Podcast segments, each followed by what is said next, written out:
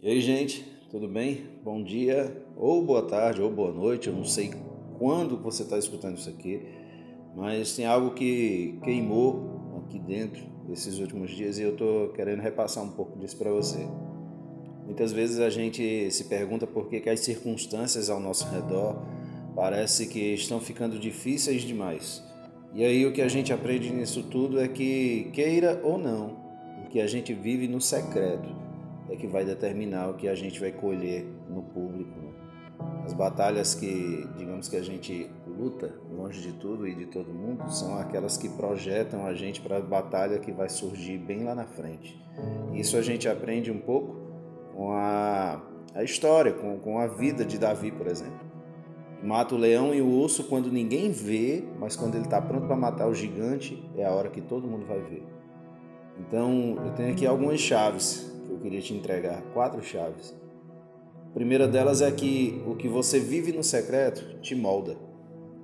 É no secreto que você vai ser forjado por Deus para receber as bênçãos de Deus, as bênçãos que Ele tem reservado para você no seu amanhã. Deus ele te prepara longe dos holofortes, sabe? Porque a probabilidade de você se perder com a prosperidade é muito maior do que você se perder com o fracasso. Então ele vai te moldar no secreto. Ele vai te preparar no secreto, longe de tudo, longe disso que hoje em dia tem tomado tanto o coração de várias pessoas. A segunda chave é que o que você vive no secreto te traz experiências. E aí eu te faço uma pergunta: quantas batalhas você já venceu quando ninguém estava vendo? Você já parou para pensar? Quantas orações você fez para poder estar onde você está hoje?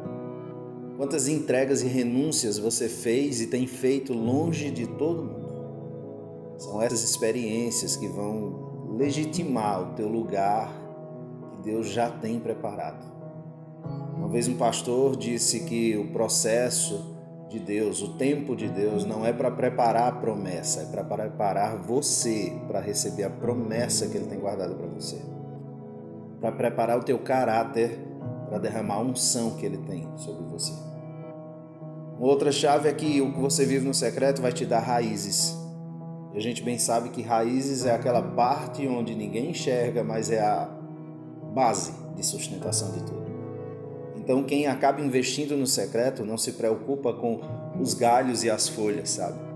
Embora seja isso que todo mundo vai enxergar, mas quem investe no secreto acaba sabendo que a excelência das coisas está em cuidar da raiz porque é lá que o restante da árvore depende, é, de, é, é, daquela parte que o restante da árvore vai se manter de pé, vai se alimentar, vai se sustentar, vai tirar seus nutrientes, tudo.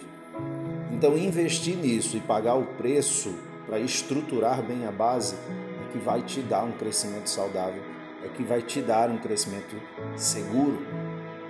Por último e não menos importante, o que você vive no secreto é o que vai te projetar.